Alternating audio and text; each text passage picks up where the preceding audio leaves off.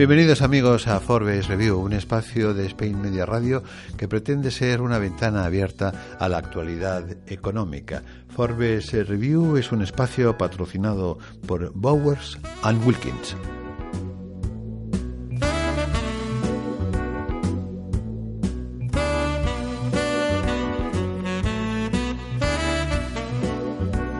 Bienvenidos a un nuevo espacio de Forbes en Review. Hoy vamos a hablar de transformación digital e innovación. Con nosotros está Adolfo Ramírez, asesor en transformación digital e innovación, profesor en diferentes escuelas eh, de negocios y con una carrera que le ha llevado a estar en el Banco eh, Español de Crédito, eh, Banesto, antes de su integración con el Grupo Santander y también en Banco Santander, donde fue director general adjunto del grupo. Hoy está con nosotros en Forbes Review porque acaba de publicar un interesante libro, Digitalízate o desaparece. Bienvenido a Forbes Review. Muchas gracias. Bueno, la primera pregunta, Adolfo, que se me ocurre es preguntarte, ¿el cambio llega o hay que buscarlo? Eh, las dos cosas el cambio llega, pero si, si, no lo buscas, si eres pasivo al, al, cambio, posiblemente el cambio pase y no hayas sido capaz de aprovechar la oportunidad que te brinda el cambio. ¿Y se entiende el cambio? Se entiende, pero hay que esforzarse en entenderlo. Eh, posiblemente cuando estamos hablando ahora de transformación, que me gustaría precisar que es una transformación en la era digital más que una transformación digital, eh, por el componente que es que se está realizando en un momento determinado, con la confluencia de las tecnologías, pero realmente es mucho más que tecnología, como seguro que tenemos ocasión de, comentar más adelante. ¿no? Entonces, e, esa es la, esencia ¿no? de, ese cambio, ¿no? que hay que entenderlo y hay que entender eh, cómo las tecnologías, cómo están cambiando nuestros comportamientos. ¿no? Lo fundamental es entenderlo. Es decir, no estamos hablando de una transformación cualquiera, estamos hablando de una transformación de arriba a abajo. Sí, estamos hablando de una transformación, estamos hablando de una revolución, que muchos lo lo definen así, ¿no? como una revolución. Yo creo que realmente es una revolución donde están cambiando eh, todos los modelos de negocio, donde están cambiando los comportamientos que tenemos como clientes, están cambiando las formas de trabajar. Yo creo que está cambiándolo absolutamente todo y es mucho más que un simple cambio, es una revolución. Posiblemente estemos en la génesis de una nueva forma de entender la, de entender la vida. Entendemos que una transformación exige eh, muchos cambios, es decir, afecta a muchísimos ámbitos. ¿Cómo afecta a la estrategia?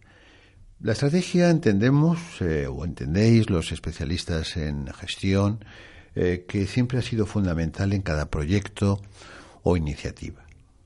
Pero desde una perspectiva de esta transformación, de esta revolución digital, ¿qué es más importante? ¿Una gran idea sin estrategia o una gran estrategia sin idea?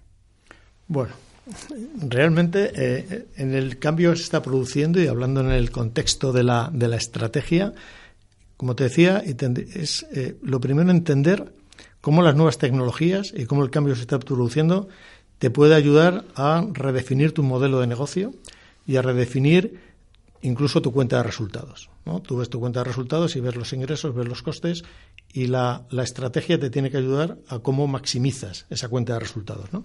Entonces, para ello tienes que entender la, tienes que entender las nuevas tecnologías, el cambio.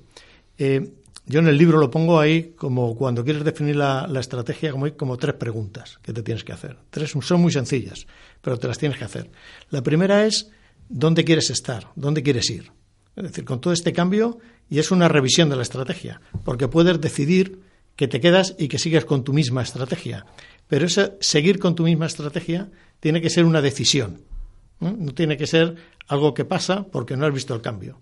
Entonces, cuando decides dónde quieres ir, eh, lo siguiente es dónde estás. ¿Dónde, eh, ¿Dónde están tus puntos débiles? ¿Cómo está cambiando la situación de tu mercado? ¿Qué otros competidores están entrando?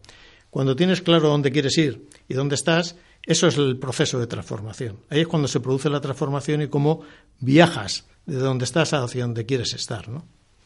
Eh, en esta idea hay una idea muy, muy fuerte que, cada vez tiene más sentido, que es muy asociada a la estrategia, que es el propósito.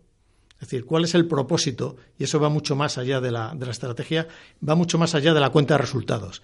Y eso tiene muchísimo más sentido y esta transformación nos tiene que ayudar a ello. O sea, no solo a ganar dinero, no solo a ser mucho más rentable, sino a ver en tu entorno cómo estás ayudando también a que ese entorno mejore, ¿no? Entonces hay muchos movimientos de sostenibilidad y yo creo que en este cambio, en esa nueva estrategia, con ese nuevo propósito, tienes que coger esas nuevas tecnologías y te tienen que ayudar a dar ese salto, ¿no? Donde no solo te preocupes de, de ser mucho más rentable, sino de preocuparte de qué está ocurriendo a tu alrededor. En tu libro Digitalízate o desaparece, destacas que hay que entender, y lo acabamos de oír de, ti, que hay que entender el cambio y actuar. Tú vienes de la banca, del sector bancario. ¿La banca entendió la digitalización? Yo creo que la banca es de los sectores que tradicionalmente más han evolucionado y han entendido la digitalización. Lo que ocurre es que hoy estamos en un cambio de modelo. Entonces, no es suficiente con automatizarte, no es suficiente con digitalizarte. Eh, tienes que reflexionar sobre tu cambio de modelo. Tienes que reflexionar sobre los, los nuevos comportamientos de los clientes, sobre cómo vas a mejorar sus experiencias. Eh, y tienes que estar muy pendiente de, temas tan, de tanto impacto como es la regulación y de tanto impacto como es eh, la parte de los nuevos competidores, ¿no? Tanto las big tech como pueden ser los neobancos o la fintech, por supuesto, ¿no? Entonces creo que hay un cambio de modelo, que se va a producir un cambio de modelo que va a ir mucho más allá de lo que es una mera digitalización de las operaciones. Y es un proceso que se, yo creo que se está acelerando y que en los próximos tres, cuatro años vamos a ver una disrupción también en el modelo del sistema financiero. Si nos eh, podemos eh, inspirar en el sector bancario respecto al efecto que está teniendo en su negocio y evidentemente eh, pues en su en su red comercial una digestión realmente pesada, es decir, han tenido que reducir, siguen reduciendo eh, capacidad instalada, reducción de personal, independientemente de ya del contexto económico y monetario, es evidente que está sufriendo la nueva transformación. ¿Qué cabe esperar entonces de los otros sectores? Estamos hablando solamente de que la transformación va a ser una eh, fuente de felicidad solamente para aquellos que han nacido de ella. Los demás van a ser capaces de transformarse sin perecer en el intento. Yo creo que van a ser capaces de transformarse si tienen la actitud de transformarse. Yo creo que es muy importante el, tomar medidas y empezar a avanzar y no ser solo observadores del cambio que se está produciendo. hay muchos que, que observan, se observa el cambio, pero no se aprovecha la oportunidad porque no se toma la actitud de querer eh, construir tu futuro, ¿no? Yo creo que me parece que era Kotter el que lo decía, ¿no? Eh, cómo la mejor forma de, de, construir el futuro es que la diseñes tú, ¿no? Entonces, las oportunidades están. Posiblemente una de las, de las paradojas incluso de este nuevo cambio es que la tecnología es mucho más democrática, porque es muy accesible hoy. Hoy es muy fácil acceder a nuevas tecnologías que te permiten cambiar tu modelo de negocio. Es muchísimo más la actitud y el empuje de, la, de, los dueños, de los directivos y de los ejecutivos de la, de la compañía de querer hacer ese cambio. Es muchísimo más potente eso que eh, lo que pueda ser la, tecnología en sí. ¿no? Eh, y es importante también una reflexión de dónde sitúas el terreno de juego.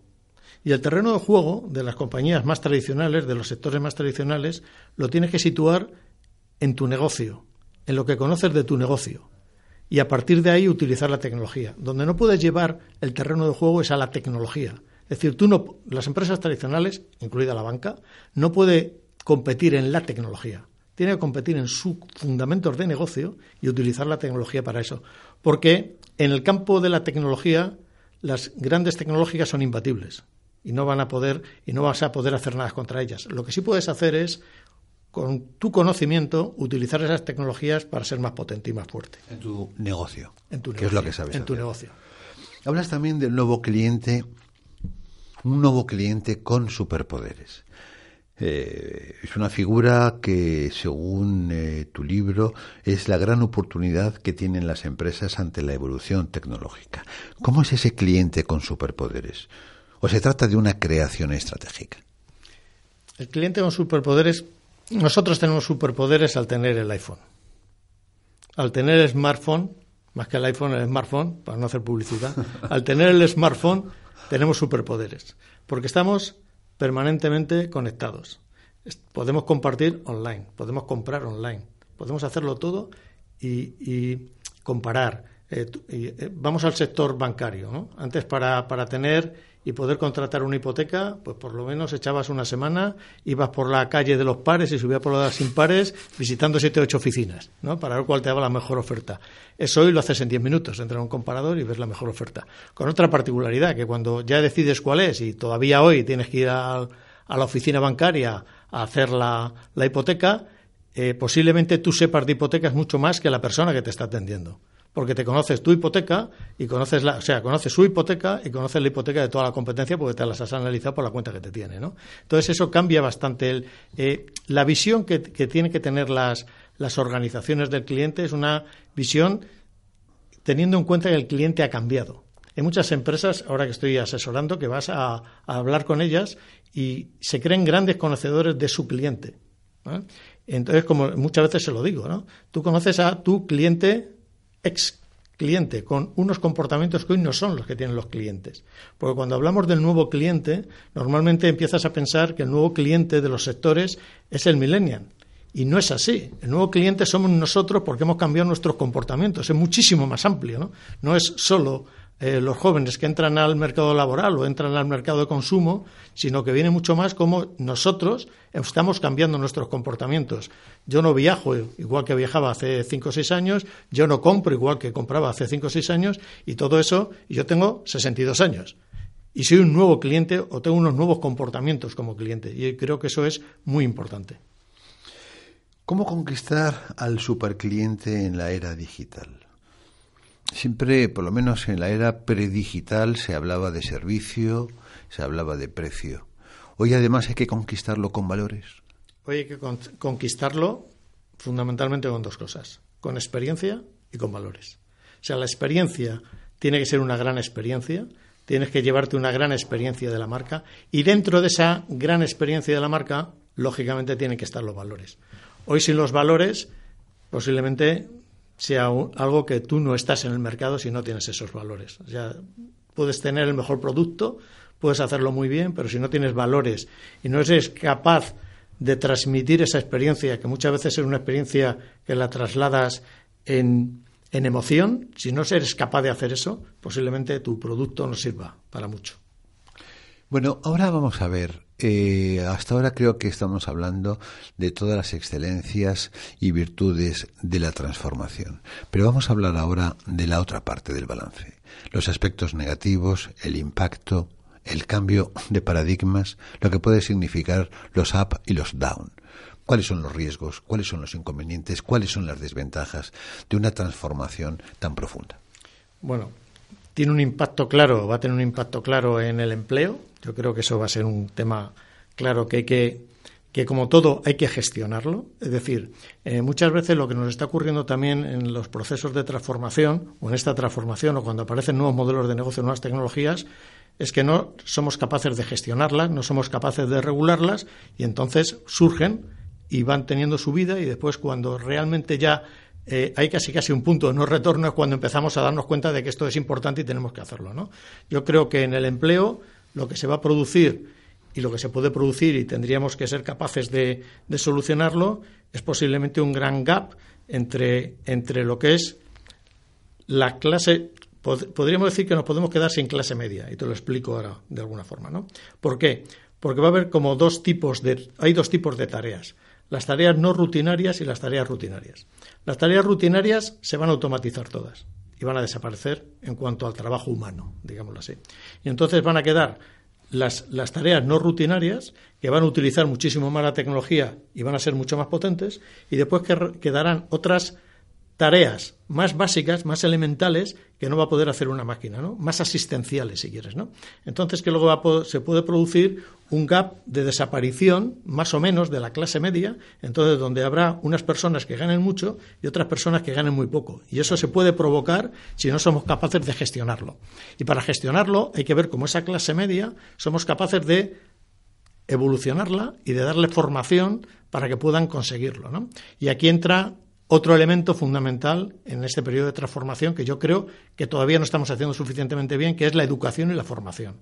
Yo creo que eso es fundamental. Saber los nuevos, las nuevas eh, parámetros, las nuevas habilidades y capacidades que necesitamos para este nuevo mundo. ¿vale? Porque posiblemente esto se mezcla también, y otro, otro elemento muy importante que, que se va a introducir, que es la longevidad. Entonces, daros cuenta, nos tenemos que dar cuenta de que estamos hablando de que vamos a vivir más tiempo, que vamos a tener que trabajar más tiempo y donde los cambios se van a producir de una forma muy rápida. ¿no? Entonces, la formación, ese aprendizaje continuo va a ser un elemento fundamental.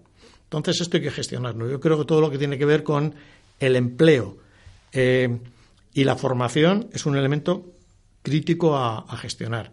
Igual que es crítico a gestionar cuando estamos hablando de los, de los índices y cuando estamos hablando de sostenibilidad. ¿no? Yo creo que es cómo lo utilicemos. La tecnología nos puede ayudar mucho en la sostenibilidad, pero también puede ser, puede ser que nos, nos lleve a algunos, algunos espacios que, lo, que no queremos visitar. ¿no? Entonces, todo esto creo que la pieza importante es ser activos y gestionar las cosas. O sea, es muy importante que seamos nosotros los que seamos capaces de dirigir y de tomar el mando de lo que puede ocurrir y de lo que tiene que ocurrir. Y no dejar que eh, tecnologías puedan avanzar eh, por sí solas o cambios de modelo se puedan ir generando sin tener y sin conocer lo que realmente se puede producir o a dónde nos puede llevar, ¿no? Y esa dualidad en el mercado o polaridad del mercado laboral podría trasladarse igualmente a nivel de países. Habrá unos países claramente competitivos y habrá otros que pierdan el tren de la eh, tecnología. Sí, o sea, creo que sí. Eh, ¿Por qué? Porque hay que actuar. Entonces, y ya se están viendo algunas diferencias, ¿no? Eh, por ejemplo, yo creo que, que a nivel de, de estándares a nivel de ser potentes, pues yo creo que Europa no lo está haciendo, no lo está haciendo bien, ¿no? Porque tendríamos que tener empresas, plataformas muy potentes para ser muy competitivos y para ser más competitivos, y eso no existe hoy, ¿no? Eh, si tú te miras las, las 50 plataformas más importantes del mundo, me parece que solo hay una europea y el resto son americanas y asiáticas. Entonces eso, si hoy el mundo se está moviendo en las plataformas, si hoy la economía se está moviendo en las plataformas, evidentemente si tienes una de 50 y no son de las más relevantes, pues tenemos un problema, ¿no? Entonces yo creo que sí, eh, y es el momento de tomar medidas y de pasar a la acción, de remangarte y pasar a la acción. Porque si no pasas a la acción, entiendes las nuevas tecnologías, entiendes el impacto que va a tener en nuestras vidas, en en todos los niveles, en todos los ámbitos, social, político, económico, pues te vas a equivocar. Entonces, eh, el mensaje es actitud positiva, pasar a la acción y realmente aprovechar la oportunidad, porque es una oportunidad, pero hay que aprovecharla. Y si no la aprovechas, no te vas a quedar como estás, vas a estar peor dentro de unos años. Pues muchas gracias, eh, Adolfo Ramírez, autor del libro Digitalízate o Desaparece, que ha publicado la editorial Planeta en Gestión 2000. Muchas gracias por esta conversación tan interesante y aquí ponemos amigos eh, punto final a nuestro Forbes Review de hoy. Eh, recordar que nuestra ingeniero de sonido os envía saludos, así como yo, Alfredo Baranda, y también que este espacio está patrocinado por Bowers and Wilkins. Y nada más amigos, hasta la próxima y muchas gracias.